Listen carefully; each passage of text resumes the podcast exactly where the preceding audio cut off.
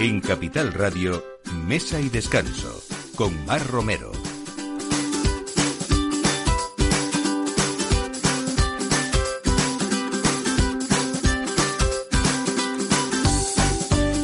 Buenos días, nuevo domingo para compartir mesa con ustedes en esta hora del aperitivo y como siempre acompañados pues de lo mejor de cada casa como mucho seguro que con el tiempo que ya va mejorando en muchas partes de España, eh, se les ocurrirá a ustedes hacer pues sus brasas en su casa siempre con cuidado.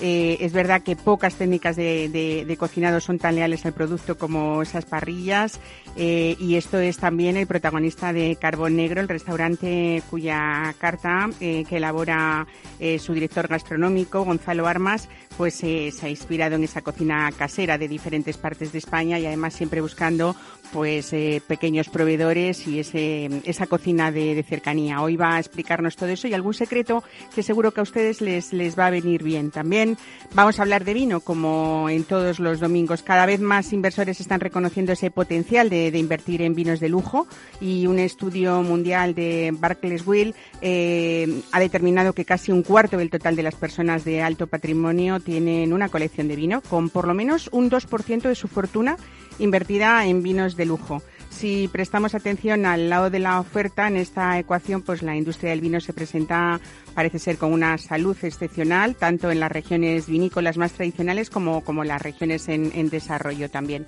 Y hablamos de una cocina también muy, muy sana eh, y, por supuesto, cada vez con más adeptos, que es esa cocina japonesa. Celebrábamos este viernes pasado el Día Mundial del, del Sushi y vamos a hablar hoy con Jie Zhang, que es la responsable de, Casa Sushi, eh, hablando de cocina a domicilio y, también de, Kipu, que es uno de los eh, restaurantes, yo creo que con múltiples variedades también de esos eh, platos cada vez más cerca de de nosotros también y, más conocidos, ¿no? Y otra cosa, los bueyes también, que siempre han sido animales de carga, pero la maquinaria agrícola pues se les relegó a un segundo plano y ahora, debido a que su carne es un excelente manjar, se han puesto de moda como atractivo gastronómico, pero cada vez quedan menos y no hay tantos en el mercado para cubrir esa demanda culinaria. El restaurante La Brasería de Cuellar es uno de los poquísimos a nivel nacional que cuenta con auténtica carne de buey, que además procede de su propia ganadería en fincas de Segovia y Zamora. Y vamos a hablar también hoy con Jorge y Alberto Guijarro, los hermanos de esta familia que casi está haciendo buey turismo también. Bueno, pues todo eso esperemos que les parezca interesante a partir de ahora en el equipo de realización Miki Garay y quien les habla, Mar Romero. Bienvenidos a Mesa y Descanso. Mesa y Descanso, Capital Radio.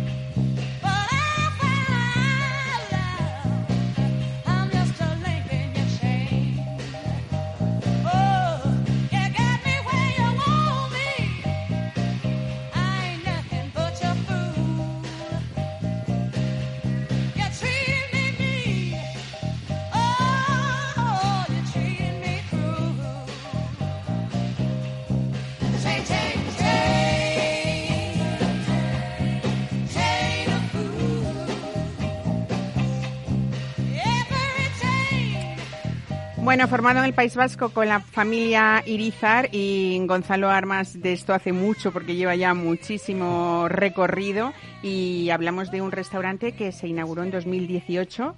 Eh, la verdad es que a veces nos parece ayer y otras veces con ese impasse que ha hecho la pandemia, nos parece que hace ya mucho más, ¿no? Gonzalo Armas, bienvenido. Buenos Hola, días. Mar, buenos días, ¿qué tal? Bueno, sí que se te conoció muchísimo en Madrid por ese, ese recorrido por, por el Hotel Santo Mauro, por Goiceco Wellington, pero sobre todo también por el restaurante Filandón, que estuvisteis ahí seis años depurando esas técnicas de la cocina a la brasa. Sí, sí. La verdad que eh, la familia García cuando me contratan y bueno, pues me, explican un poco el proyecto y lo que quieren y yo realmente que, que, que era pensaba que había sido afortunado por haber nacido en, en el año que había nacido y habernos olvidado de, jo, soy cocinero, pero no soy cocinero de, de, aquellos que trabajaban el carbón y no pasaré tanto calor. Pues toma, todo al revés. La verdad es que es súper sacrificado. Hombre, ¿no? es que yo siempre, además, eh, me acuerdo con, con Pedro Olmedo en, en, Salto Mauro, pues que teníamos algunas veces el comentario, qué suerte chicos tenemos de no haber vivido la época esta horrible de las cocinas de carbón, tal, pues mira, si antes lo digo, ya van casi 11 años de, dedicados dentro del mundo del carbón y de las brasas y la verdad que estoy eh, estoy muy contento y estoy muy cómodo. La verdad que si es verdad que es una técnica de, cocinado que como, como abrías el programa contando que, que depura y que eh, realza el, el producto y no hay ahí ningún tipo de maquillaje, ¿no? Pero no es... tan fácil porque maestros parrilleros sois poquísimos. Bueno, hay, en España, hay poca Yo creo que al final esto es eh, hay que dedicarle tiempo como a, como a todo, ¿no? Eh, hay que aguantarlo, hay que estar y, no hay que no hay que aburrirse en, tirar eh, productos o cosas que desconocemos y, y, ver los resultados, ¿no? Y cuando vas haciendo prueba error, pues de repente aparecen productos que tampoco igual no, no, no les vas a dar mucha importancia y aparecen eh, sensaciones increíbles. Y es verdad porque eh, el, empleo de la parrilla, que, que en carbón negro es los civis especialmente, sobre todo en los platos principales, pero que a, veces no se nos ocurre que también hay, por supuesto, pescados, mariscos, que vosotros, que tú te ocupas de, traerlos directamente de Galicia, esas carnes maduradas también, ¿no? Pero también esas hortalizas que traes de las mejores huertas de España, ¿no? Bueno, pues la verdad que mm, me siento muy afortunado porque al final he hecho eh, un eh, pues un corrillo de amigos proveedores que ellos ya me tienen cogida la medida y enseguida que, que vienen las temporadas de, de, los productos, pues ya me van diciendo, oye Gonzalo, que vamos a empezar con el espárrago, empezar a la alcachofa, empezar al guisante, la habita, eh, las piparras, ahora tenemos piparras. Qué ricas. Eh, bueno, la verdad que... Y, ahora he contactado a través de Rodrigo de la Calle con, un, con un hortelano cercano a Madrid que tiene una huerta en Aranjuez y que me, me manda cada cosa que, que, Te surte de todo, ¿no? ¿no? es, una, es una maravilla que hay gente que se dedica a esto hoy en día y que le gusta mucho lo que hace y que de repente encuentras esa pasión que al final nos une. Gonzalo, estábamos diciendo que si ya es complicado el trabajo de, saber darle el protagonismo al producto, porque puedes tener un producto maravilloso, pero es verdad que nos lo podemos cargar. Luego, yo quiero que nos des un poco las pautas de ese pobre que siempre en la familia y en la reunión le, toca, siempre, le oh, toca y te toca, ¿no? Y es como, y si encima, eh, en mi caso, voy a confesar que somos la familia cuando nos reunimos, eh, eh, un poco el anfitrión de la casa siempre tiene la costumbre de hacer eh, el fuego muy tarde y entonces al que le toca encima queda fatal cuando se le estropean las cosas, ¿no? Porque y es verdad que los alimentos que tú has nombrado todos eh, hay que dividirlos, la tipología es diferente y no es lo mismo una carne que una, una verdura, ¿no? tú has, además has hecho utensilios que los has diseñado tú propiamente. Cuéntanos un poco esto. Bueno, pues esto cuando empezamos con el proyecto de carbón negro, la propia empresa pues eh, quería que hiciéramos una bueno pues eh, que con una colaboración muy cercana con, con la empresa fabricante de, de, todas las parrillas vascas que, que iban a, a, que, iban a ser nuestro soporte y estuve bueno pues una semana estuve en, la fábrica de Hosper con Manu y su equipo y estuve trabajando con un ingeniero que la verdad que el primer día que me puse a hablar con un ingeniero dije, este hombre, pues, no nos vamos a entender, Manu. Gonzalo, te vas a entender, porque el tío me hablaba de calibres, de, de texturas, de cosas que yo no había oído en mi vida. Y entonces dibujando un poco y viendo, pues al final hicimos un poco ad hoc todo lo que queríamos empezar para tirar, ¿no? Porque para el marisco pues no mm, necesitas unos accesorios más, más finos o para algunas verduras o para el propio pescado depende de los calibres más pequeños o más grandes. Empezamos un poco ahí a trastear y aparecieron aparecieron cuatro o cinco herramientas alrededor y a partir de ahí ya ellos luego ya encendieron una maquinaria de, de ideas bastante interesante. Así que... Bueno, realmente también es verdad que si hablamos un poco de toda esa experiencia de, de la cocina de carbón negro, eh, no solamente está esa experiencia ofrece esa excelente materia prima, sino que hay que añadir un poco esa puesta en escena, eh, primero por todo ese espacio precioso, esa terraza que es una maravilla, ¿no? Eh, y sobre todo esa cocina que tiene más de mil metros, que algunos ya quisieran, ¿no? Cuando digamos esto y claro, así cualquiera, ¿no? Sí, la verdad que la verdad que me siento muy afortunado que, que pude diseñar todo el el, interior del, del, restaurante, el sótano y la planta calle y la verdad que la compañía entendió que, que bajo el proyecto y hacia donde íbamos pues que se necesitaba una infraestructura grande, que tenía que ser cómodo, que tenía que ser amplio, que tenía que tener todas las facilidades para que luego el equipo de cocina pues estuvieran a gusto, ¿no? Porque al final sí es verdad que, que muchas cocinas muy pequeñas y muy incómodas en las que hacen unos calores horribles, eh, si podíamos evitar todo esto creando un espacio cómodo, muy dividido y seccionado eh, para que el trabajador pues bueno pues eh, estuviera trabajando lo más lo más a gusto posible. El trabajador y el cliente también no sí al final es todo no no lo hemos dicho que estamos estáis en, en Juan Bravo pero estar en el centro de Madrid y ver que casi la sensación con esos ventanales que hay eh, es como estar en, una casa de campo, ¿no? Que eso es lo más bonito que, tiene también. La verdad que era un espacio, era un espacio bastante cerrado. O sea, eso era eh, eh, fue la pastelería Manila y luego de la, de pastelería Manila fue la, la flecha. La flecha. Yo tenía ahí muchas reuniones con sumilleres, me acuerdo, toda la vida. Y era un, espacio, enorme, muy grande. Pero con mucho recoveco. Mucho recoveco y luego no había tanto ventanal. Eh, los, el techo, o sea, los espacios eran muy, muy, muy, eh, muy, muy pequeños, ¿no? Y se tiró todo, se hicieron unos ventanales gigantes y la verdad que que entró la luz dentro del local y, ha cogido una forma maravillosa. Eso es precioso. Qué bonito. Bueno, volviendo un poco a esos trucos que queremos darles, que es esa temporada ahora que todos queremos brasas. Primero, eh, vamos a empezar eh, pues por montar lo que tengamos, pero ¿cuánto tiempo necesitamos para que esa lumbre baje? Por favor, que eso eso yo creo que no sé si estás de acuerdo conmigo, es, lo más ¿no? Porque si no se nos va a abrasar todo. Eh, ¿Cuánto tiempo más o menos hasta llegar a, que puedas pues meter ahí una carne o un pescado? Pues mínimo yo diría que es una hora, de una hora, hora y media, depende del tipo de carbón si, y depende del, del, de la fecha en la que estemos. Es decir, si estamos en verano, eh, el carbón eh, se habrá deshidratado un poco más, ya que bueno, pues que está en un ambiente más seco, que en, invierno, en invierno al final, pues con las, las humedades y tal, al final va absorbiendo y va chispeando de repente aquello que, que, que, empiezas a entender y te das cuenta que, que, bueno, pues que no es lo mismo generar una brasa en enero o febrero a generar una brasa en junio julio. ¿Vale? Entonces, partiendo de eso, eh, yo mínimo daría entre hora, hora y media, ¿vale? Y luego empezamos porque eh, por esas verduras, que son las primeras, yo creo pero siempre con un eso, con casi como las brasas sin fuego, eso por supuesto, Sí, sí, sí. Yo acercaría un poco esas verduras a, a las brasas para sellarlas un poco y luego si, si tuviéramos esa, esa oportunidad de alejarlas un poco para que se fueran cocinando por dentro, eh, sería lo más recomendable, ¿no? Empezar por, por esas verduras, asustándolas un poquito, dorándolas, eh, levantándolas un poquito eh, de la brasa y luego pues dándoles una pequeña pincelada con un aceite de oliva virgen, con una buena sal.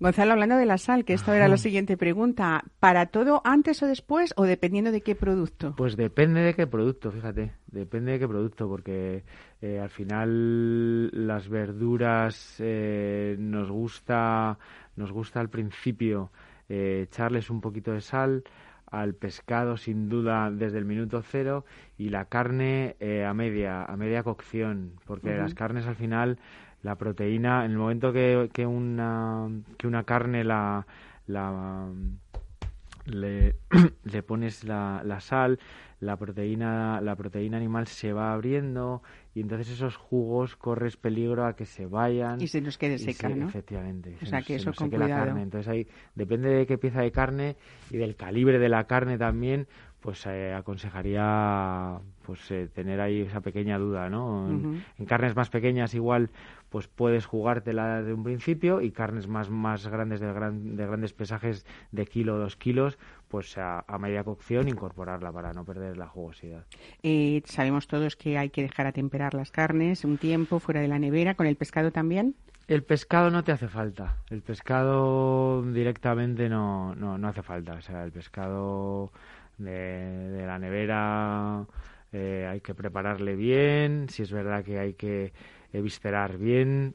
El tema de las agallas, todo eso hay que limpiarlo bien para que luego no amargue y en el pescado sí yo aconsejaría hacer unas pequeñas incisiones a lo largo de lo que sería la, la parte dorsal del, del, pescado para luego poder abrir el pescado, retirarlo y terminarlo con un refrito o terminarlo de la manera eh, que se quiera, ¿no? Pero, pero sí hay que hacer unas pequeñas incisiones para que luego podamos separar esa, esa, esa carne de la, de la espina, porque si no al final, si no haces ningún tipo de, de, de de, incisión, estás perdido, porque luego cómo lo vas a romper, ¿no? Claro, qué buenos consejos, ¿no? Oye, y dime otra cosa, ¿qué tienen esas patatas fritas de carbón negro que todo el mundo dice que son imprescindibles, pues eh? Que, uno no se pues puede perder. Mar, se pelan al día, se cortan al día y se fríen al momento, como en casa. Es que no hay, es un trabajo de negros. el otro día hablando con un compañero que hay un proyecto gigante en Sevilla que nos, nos va a acompañar dentro de, pues para el año que viene y hablábamos del tema de, oye Gonzalo, esto podría hacer este paso igual tal. Digo, mira, si quieres el resultado este, hay que pelar, hay que comprar una buena maquinaria. Hay cosas que no tienen que cambiar, efectivamente, ¿no? efectivamente. Hay cosas que hay que permanecer porque al final son las que vamos buscando, ¿no? Bueno, y, al final la gente lo valora porque sabe que eso es una especie de diferenciación de otras cosas que no nos gustan tanto, ¿no? Efectivamente. Yo me, encanta eh, esos viajecitos de alguna escapada que te vas a Asturias de repente y te ponen unas patatas fritas que dices tú, pero ¿y esto qué es? No, no, es que es de la huerta de la vecina, que te la fría al momento. Esas pequeñas cosas que nos vuelven locos. Bueno, vamos a nombrar así para finalizar un poco pues eh, esa carta de vinos que también hacéis alusión y, y, protegéis a esos pequeños productores, que eso es muy importante y que os diferencia también y que nadie se pierda el momento coctelería, ¿no? Eso es otra, otro punto de quedada muy importante, el, carbón negro. El momento coctelería con Carlos Moreno eh, abanderando esta, esta, esta parte del, de la carta del restaurante, la verdad que es vital. Bueno, pues porque tienes opciones tanto para empezar como para acompañar o para terminar una comida que, bueno que siempre son son divertidos y, bien compañeros de cualquier tipo de comida o celebración que hay alrededor de una mesa me parece pues nada, los que estén en Madrid y los que vengan a Madrid, ¿eh? que ya se va abriendo todo más tranquilamente y de mejor manera, que no se pierdan este punto gastronómico que casi es cita obligada, sobre todo si hablamos eso de buen producto, de cercanía, de una selección de quesos muy importante que también da la talla de esos restaurantes y que lo selecciona Gonzalo Armas y, y sobre todo porque es un lugar, eso, que es como estar dentro del campo en plena ciudad, ¿no? Así que Gonzalo Armas, muchísimas gracias por estar hoy con nosotros y ven cuando quieras a contarnos esos pequeños trucos que, nos vienen fenomenal. ¿eh? Buen fin de semana, gracias. Hasta luego. Mesa y descanso con Mar Romero. ACEVIN, la Asociación Española de Ciudades del Vino, te presenta las rutas del vino de España, el referente del enoturismo en nuestro país una forma diferente de vivir experiencias únicas en torno al mundo del vino, visitando las 700 bodegas que forman parte de nuestras rutas y a través de una excepcional oferta de calidad en alojamientos, restaurantes, enotecas, museos y empresas de actividades. Descubre en pareja, familia o con amigos el impresionante patrimonio histórico, artístico y cultural los espacios naturales y la gastronomía de los territorios por los que discurren las 32 rutas del vino de España. Entra en la web de Rutas del Vino de España y comienza tu viaje.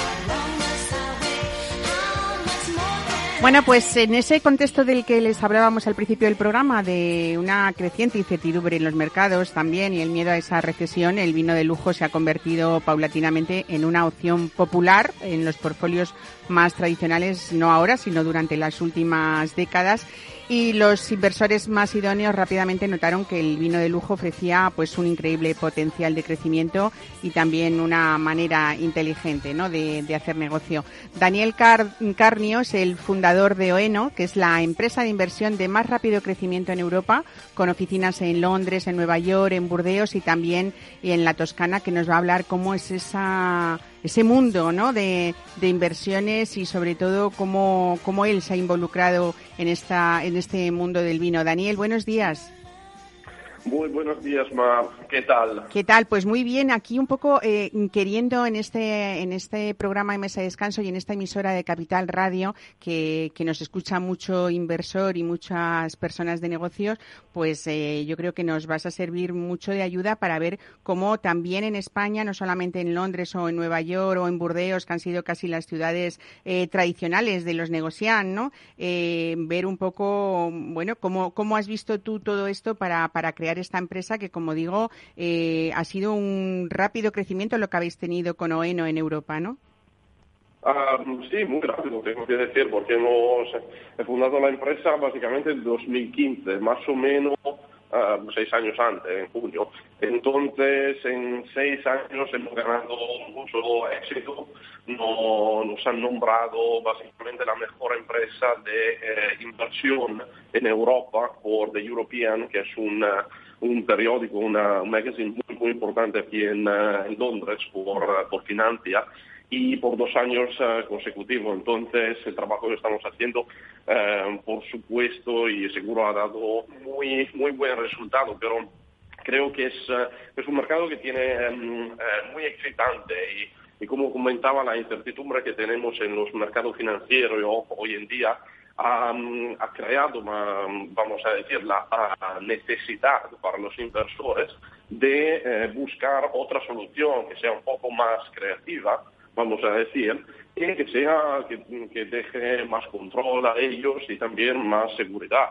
Y esto, el vino de inversión, los vinos de lujo, ah, son vinos que son fenomenales. Y mm, ya hemos visto en Burdeos, en Italia, tenemos producto muy, muy bueno, pero en España también tenemos unos, unas cantidades de grandes vinos que es alucinante.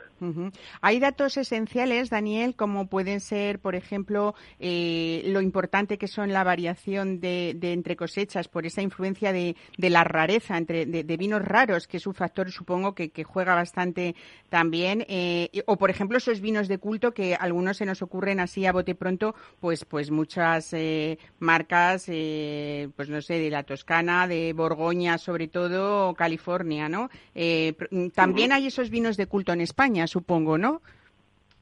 Eh, por supuesto, hay algunos productores, algunos nombres como Peter Sisek, como Álvaro Palacios, que son considerados algunos de los mejores winemakers del mundo. Entonces no tiene, eh, no tiene nada de envidiar, vamos a decir, a los, a los otros grandes vinos de Italia o de Burdeos o de California también vemos la performance que tiene también en el mercado como inversiones son fenomenales también y estamos hablando de un crecimiento que eh, supera el 10% por año de, eh, de, performance. Entonces estamos hablando de una inversión muy, muy rentable. Y mm, yo creo que algunos mercados, como pueden ser el mercado de Burdeos, seguramente ha sido el más tradicional, donde ha empezado un poco todo eh, todo este negocio con lo negocian eh, ya hace eh, muchos años, pero también el mercado se está desarrollando muchísimo. Está, el tamaño es cada año más grande y los inversores buscan y necesitan nuevos, nuevos productos que no sean solamente burdeos, que no sean solamente italianos, pero que sean productos de alta calidad, que sean considerados con eh, puntuaciones de los críticos importantes, muy altas, vamos a decir, sobre los 95 eh, puntos. Y em, en España hay muchísimos vinos de, esto. Yo me formé en La Rioja, aprendí a hacer, hacer vino en la Universidad de La Rioja, entonces soy muy, eh, muy aficionado, vamos a decir, a la, producción de vino en España. Bueno, eh, podemos decir también que mm, el mercado de los vinos de lujo también tiene sus diferencias sutiles que todo potencial inversor debería tener en cuenta, Daniel, pero, eh, por ejemplo, un dato, menos del 1% del vino producido en el mundo puede ser considerado un vino de lujo. Es una cantidad tan limitada que supongo que, que hay una demanda importante también. Y eso influye también en el, alza, en el alza en los precios, ¿no? Exactamente. Estamos hablando de una, de una cantidad que es extremadamente pequeña y el hecho es que eh, muchas veces hablando con inversores es complicado pasarle el concepto de eh, tiene que hacer la inversión ahora, si no, no vas a tener la posibilidad mañana el hecho es, por ejemplo, cuando ves la bodega que van a poner en el mercado las nuevas añadas, por ejemplo, o si crean una nueva etiqueta o algunas o deciden de poner en el mercado una botella que tenían guardada en, eh, sus almacenes em, por, varios años.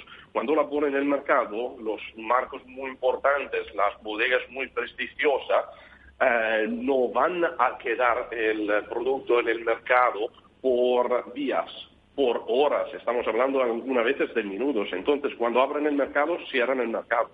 Hay una demanda que, eh, que es increíble. Entonces, por eso eh, vamos a ver performance que son más del 10% por año como crecimiento. Y como, como ya decías, estamos hablando de 1% de, del vino de la producción global. Entonces, estamos hablando de los mejores productos y los productos que los coleccionistas, los grandes restaurantes ponen en la carta de vino muchas veces por miles de euros. Ajá.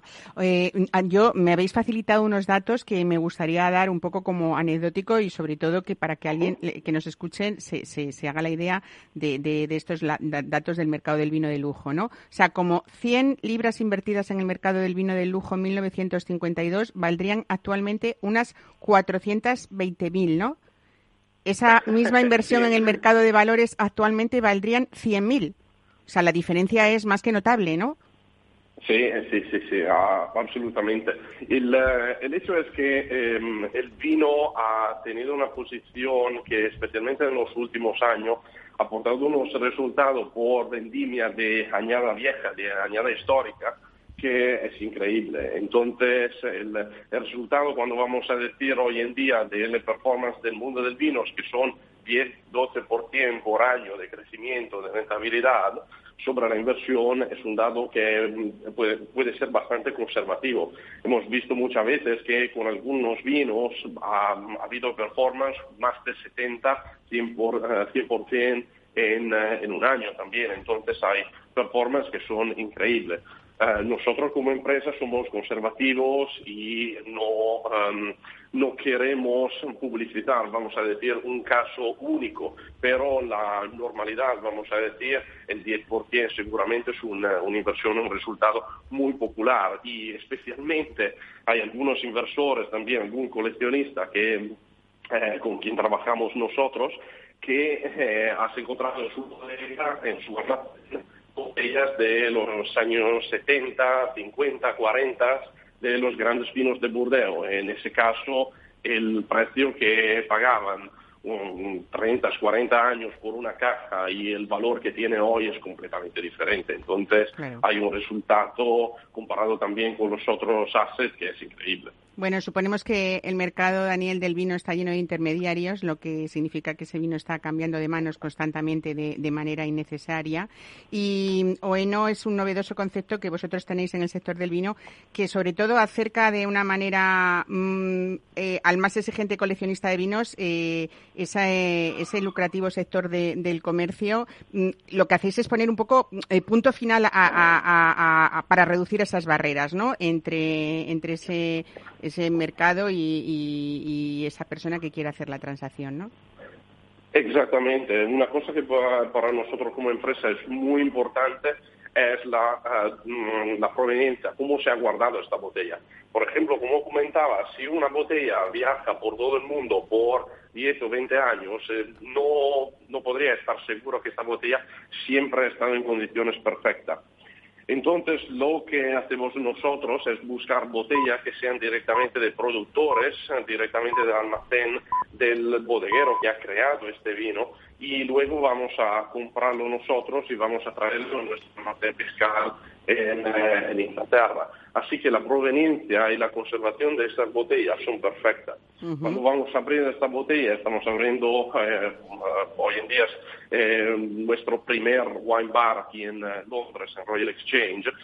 os invito si pasáis por Londres, por supuesto, a tomar una copa con nosotros. Y la cosa que vamos a hacer, vamos a abrir botella, estamos seguros de cómo, cómo se han guardado. Entonces vamos a disfrutar de un vino perfecto. Claro.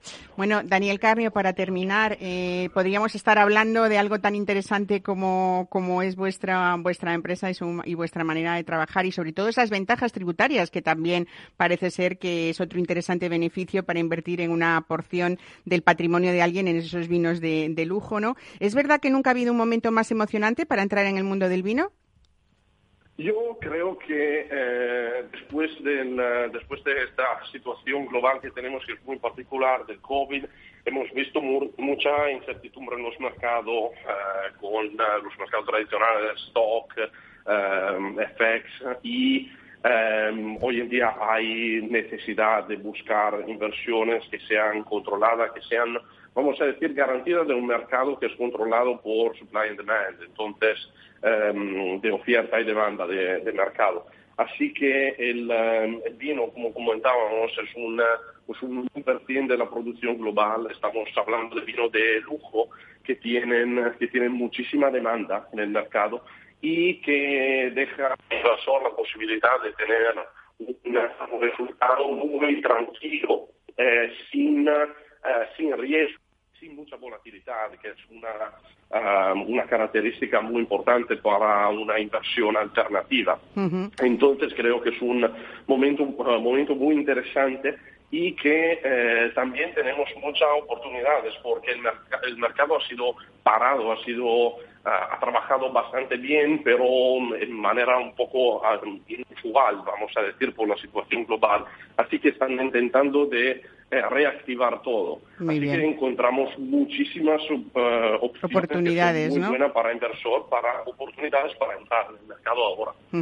Pues muchísimas gracias, Daniel Cardio, eh, fundador de, de OENO. Eh, y gracias por introducirnos en, esas, en ese mundo de, de, lujo del vino y sobre todo esas posibilidades que nos cuentan para, para estos inversores. Muchísimas gracias. Un saludo.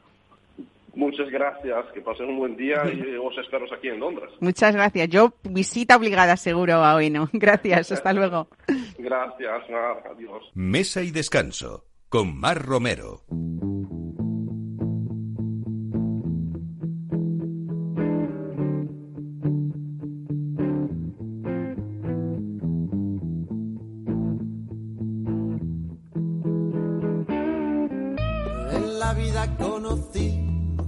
Igual a la flaca, coral negro de La Habana, tremendísima mulata, 100 libras de piel y hueso, 40 kilos de salsa y en la cara dos soles que sin palabras palabras Bueno, decíamos al principio del programa que el viernes pasado, el 18 de junio, se celebró el Día Mundial del Sushi, ese plato típico japonés que combina pescado envuelto en arroz con muchas variedades y además fácil de encontrar en casi cualquier rincón del planeta ya, ¿no? Eh, vamos a hablar hoy con Yezan, que es la responsable de Casa Sushi, también copropietaria del restaurante Kipu, que son pues dos lugares en Madrid para, yo creo que disfrutar del sushi de diferentes eh, maneras. ¿Qué tal, Bienvenida, buenos días. Hola, buenos días. Voy a aprovechar también porque hoy vienes acompañada y además eh, pues de una periodista gastronómica, amiga, Cristina Barbero y directora también de la agencia de comunicación Ideas Bien Contadas. Qué bien, qué importante es saber contar las cosas como se debe, ¿no, Cristina? Pues fundamental, Mar. Muy buenos días a todos. Eh, la verdad es que creo que es algo que la gente ya tiene bastante más claro, que cada vez es tan importante comunicarlo bien, no solamente hacerlo bien, sino contarlo bien, porque si no la gente no se va a enterar de lo que haces en tu, en tu restaurante. Desde luego. Bueno, eh, Ye, eh, vosotros eh, tenéis, eh, desgraciadamente, como otras muchas personas, esa obligación tuvimos de, de, que con la pandemia muchos de los restaurantes reformularon su modelo de negocio y en el caso de Casa Susi os dedicasteis en exclusiva al servicio de delivery y de takeaway, ¿no? Sí, de momento por el tema de pandemia y todo esto hemos quitado el salón por este momento, pues eh, por ahora solo hacemos el servicio a, domicilio para takeaway. Ajá, pero realmente Casa Sushi eh, desde hace años eh, realmente ha estado reconocido como uno de los mejores restaurantes japoneses de comida a domicilio en Madrid, ¿no? Sí, llevamos como hace nueve años ya. Hay una plataforma, Yusit, que, que, haga, que os ha galardonado con el primer puesto. Sí, tenemos un propio aplicación que es de Casa Sushi. Allí podemos recibir todos los pedidos eh, para eh, igual para domicilio, para recoger aquí el local, pues nos puede dejar pedido y también puedes solicitar para una hora que quieras y la hora que, elija usted, nosotros te la podemos llevar en casa a esta hora. ¿Dónde dirías tú que se ha basado el éxito de, de Casa Susi en ese formato que hasta el año 2020 contabais con ese con un amplio salón donde ofrecíais eh, pues menús del día, también hacíais muchos platos sugerentes fuera de carta, pero realmente es verdad que en plena pandemia hubo una sorpresa de cómo llegaba eh, esa calidad del producto y ese estado perfecto para comérselo en el momento, que yo creo que fue un poco lo que la gente percibía cuando recibía eh, de vuestros repartidores propios esa cocina japonesa tan tan rica y tan tan real como si estuviéramos en ese restaurante japonés especializado como es Kipu, de los que vamos a, del que vamos a hablar luego. Pues eh, sí, nosotros como llevamos tantos años, tenemos eh, proveedor proveedores muy de confianza y también trabajadores de este hace cuatro o cinco años que son eh, muy habituales, confianza.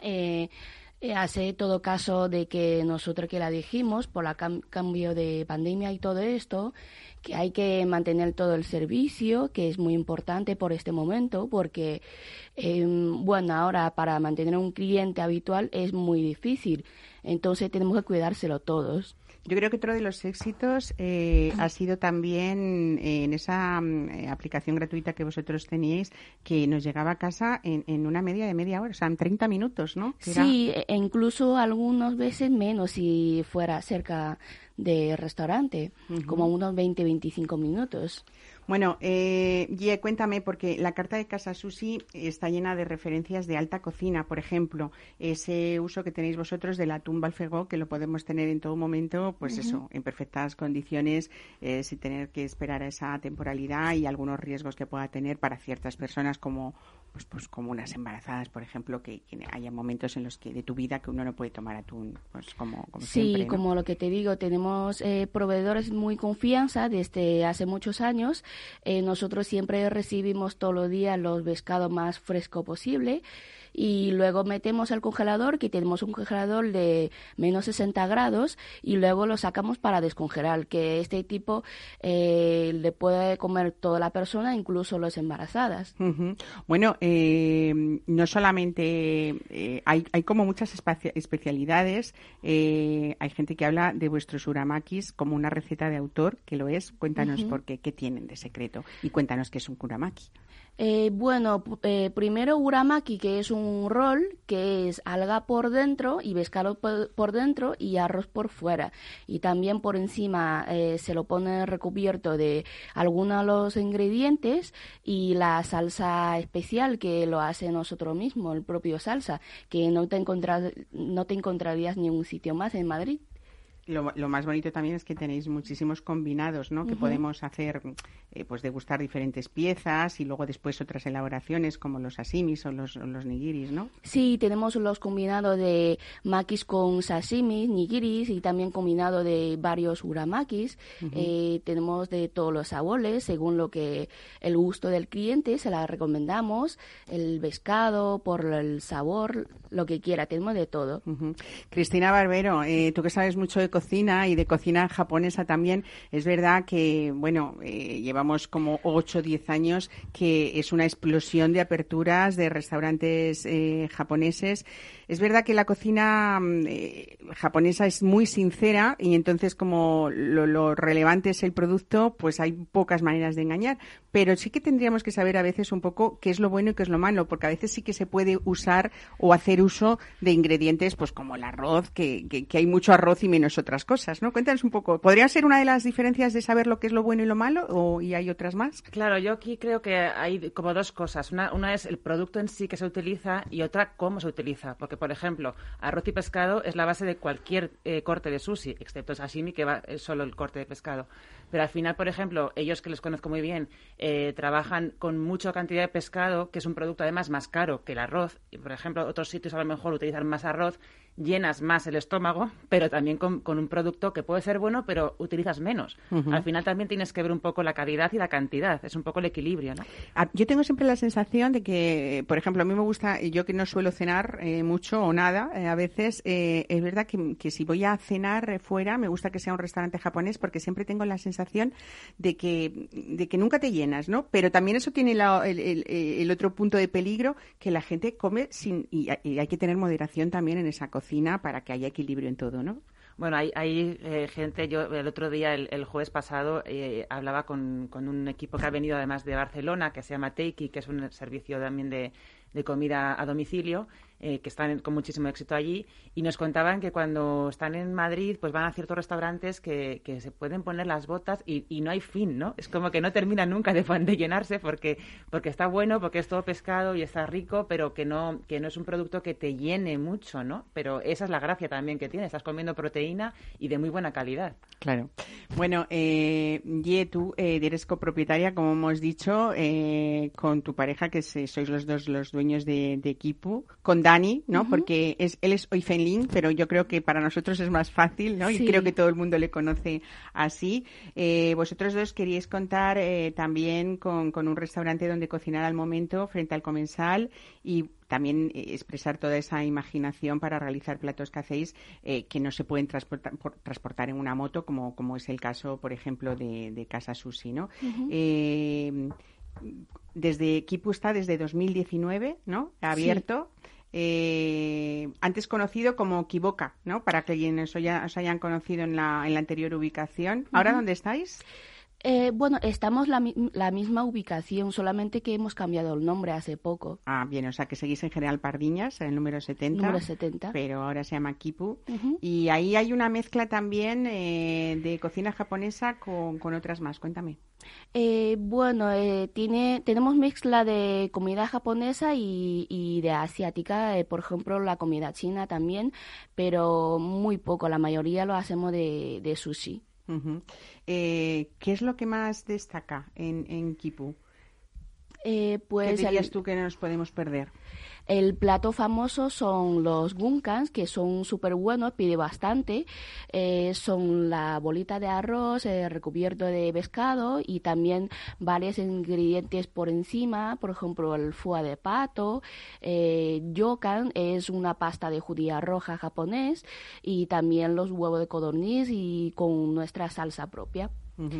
Oye, me es curioso eh, que he leído que kipu significa billete en japonés. ¿Esto qué, quiere decir para vosotros? Lo de billete no se refiere al dinero, sino más bien a una experiencia, ¿no? De, viajes. Bueno, sí, y también pues algo de bonito esperanza también.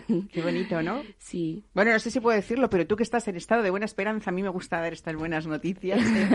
pues, pues es, es, es, importante y bonito que vosotros crearais eso un poco... Eh, eh, yo creo que, que como vuestro local, ¿no? Que es como pues esa calle llena de vida, que es lo que vosotros queréis expresar también dentro de vuestra de vuestra cocina, ¿no?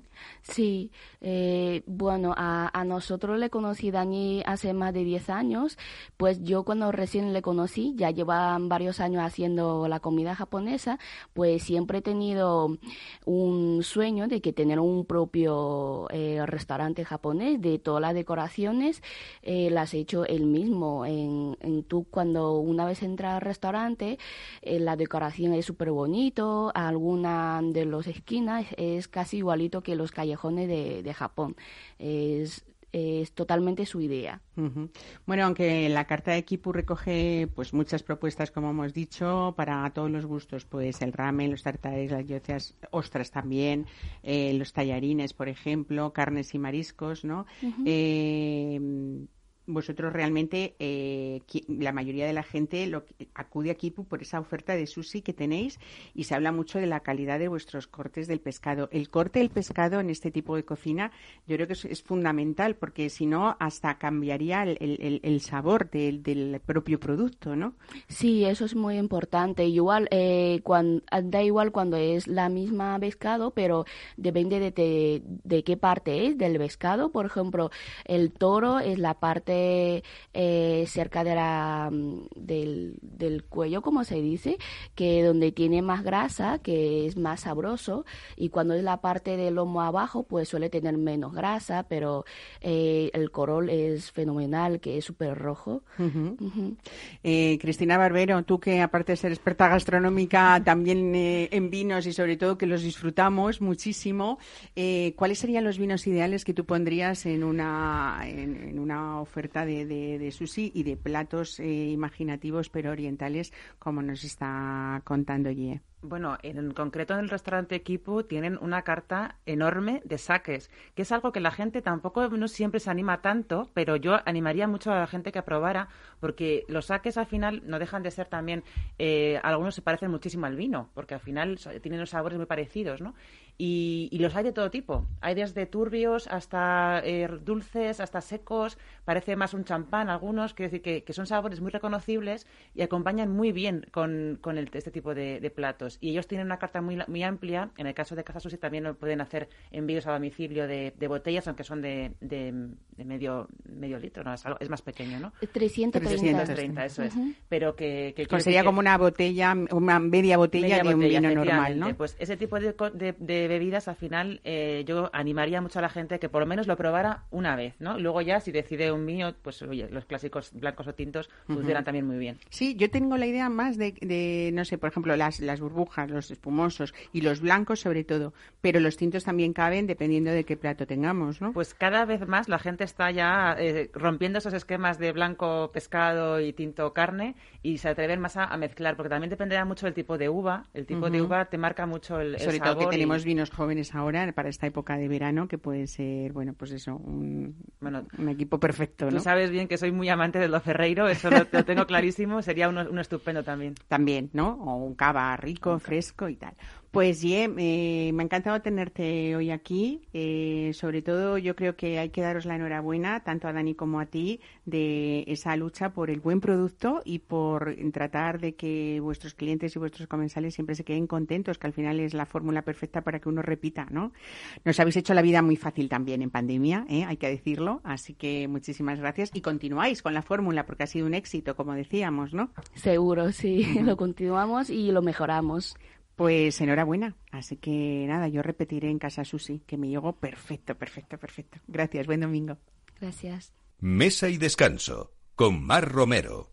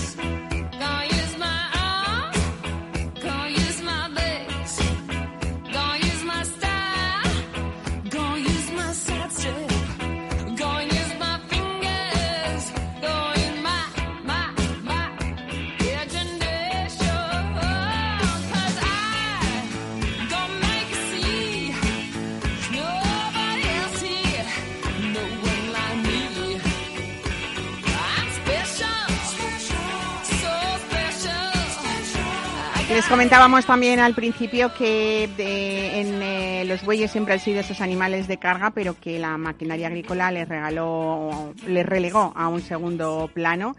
Eh, y tenemos en el restaurante La Brasería de Cuellar uno de los poquísimos eh, a nivel nacional que cuenta con auténtica carne de buey, que además procede de su propia ganadería en fincas de Segovia y Zamora. Ellos están en Cuellar, entre prados verdes y y, esa ganadería también que tienen que se llama Terraway, donde ellos han creado un término propio, tanto Jorge y Alberto Guijarro como su padre, esta familia, eh, para decir que podemos hacer turismo. Buenos días a los dos, Jorge y Alberto. Hola, ¿qué tal, Mar? Buenos días. ¿Cómo estáis? buenos días.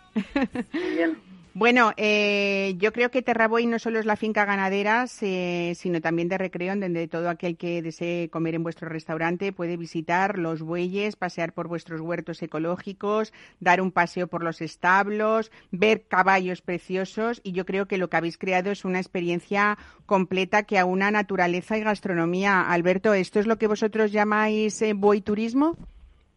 Pues así es, Mar, lo has definido perfectamente. Eh, el boiturismo, que, que fue algo que fue naciendo hace ahí algunos años por la experiencia que, íbamos adquiriendo año tras año con amigos, con gente que venía a comer al restaurante y que ya hace algunos años, dos, tres años, que venimos haciendo junto con la experiencia gastronómica, porque hemos elevado Lorado ya no es una comida sin más, sino que para nosotros es una experiencia, la experiencia del, del boiturismo. Y la pregunta sería, ¿qué engloba el boiturismo? ¿no? Pues un poco viniendo de esta filosofía del enoturismo, de lo que hacen las bodegas, se nos ocurrió que, claro, esto era todo, toda esta experiencia del boiturismo en Terrabuey es hacer cultura, turismo y gastronomía con, a través y alrededor del buey. Y, lo que se ha creado es eh, una, una recepción en, la finca Terrabuey, donde tenemos los, los más de 100 bueyes que hay en la actualidad. Bueno, concretamente tenemos 115 bueyes ahora mismo. y, y, allí eh, hacemos turismo porque visitamos los bueyes, hacemos turismo con, entre, los bueyes, tocándoles, accediendo a ellos, cultura porque hablamos de las razas, de las edades, de cómo es un buey, de cuándo está hecho el buey, de qué eh, razas de, de vacuno son más aptas para ser bueyes y cuáles no, y toda esta esta cultura la rematamos en el restaurante, en la brasería de Cuellar, en el restaurante donde se puede comer esta carne, con la parte gastronómica. Esos son los tres pilares, ¿no? El turismo, la cultura y la gastronomía, efectivamente. Bueno, Jorge Guijarro, buenos días a ti, bienvenido también. Eres eh, prácticamente la persona que eh, hace la gerencia de este, de este restaurante, pero antes hay un camino muy largo hasta que nosotros podamos disfrutarlos en el plato, que además es una carta en vuestro restaurante que podemos incluso elegir las diferentes razas de las que vosotros os habéis ocupado eh, pues, de, pues de criar y de, y de terminar, por decirlo de alguna manera, ¿no? Hasta que puedan estar estupendas para llegar a la mesa. Hola, Mar, buenos días de nuevo. Sí, al final es un, proceso muy muy largo, desde que comienza con, con la elección de los bueyes en, origen en las diferentes explotaciones donde vamos buscando por toda la península ibérica y luego elegimos los, los mejores bueyes de las mejores razas que nosotros consideramos para, para que formen parte de, los animales que tenemos en Terrabuey.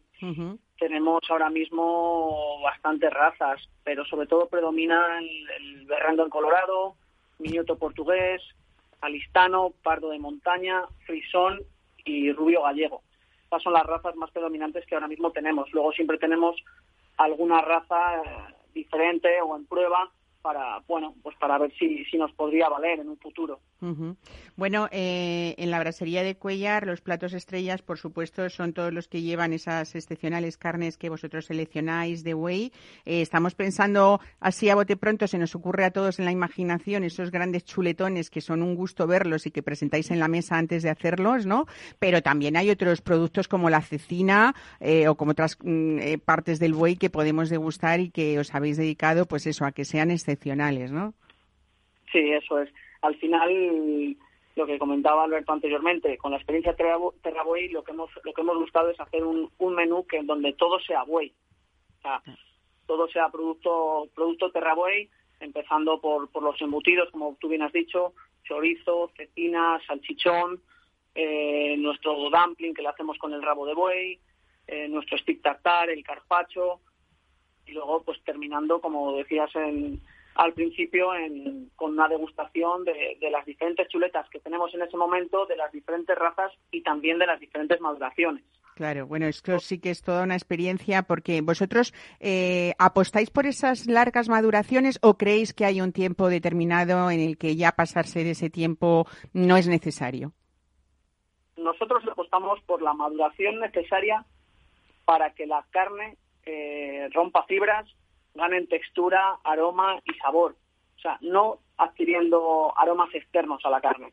entre 45, 70 días más o menos estaría, estaría la media es lo, perfecto, ¿no?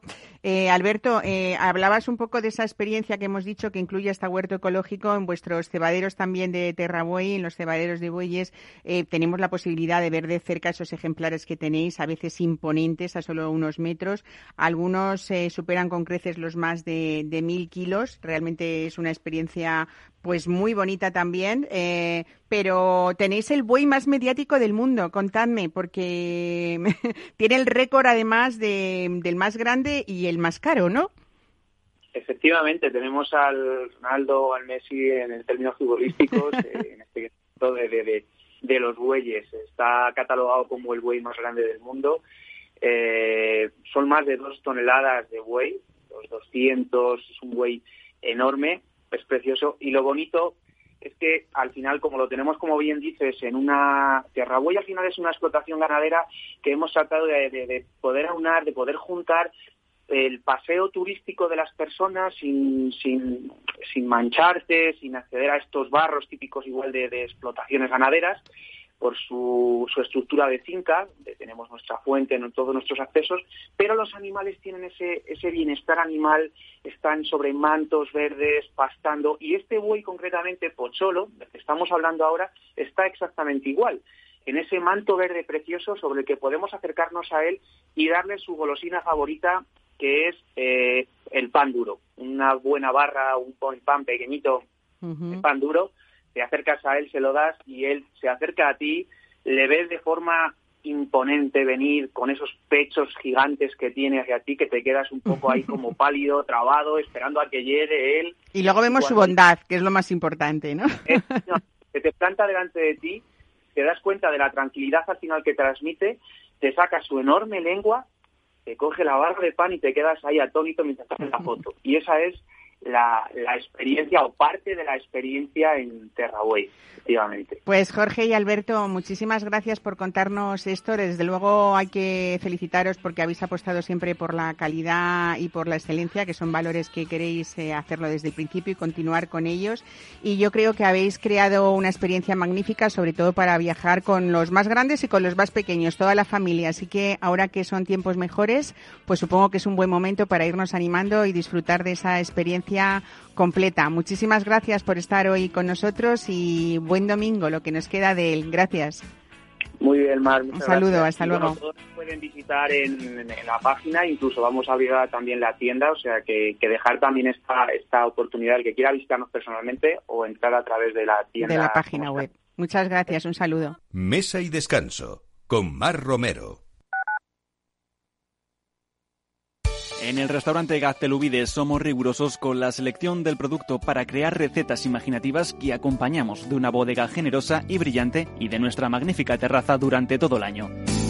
Restaurante Gaztelubide, carretera de La Coruña, kilómetro 12200, La Florida. Teléfono 91 372 8544. Una recomendación del programa gastronómico Mesa y Descanso.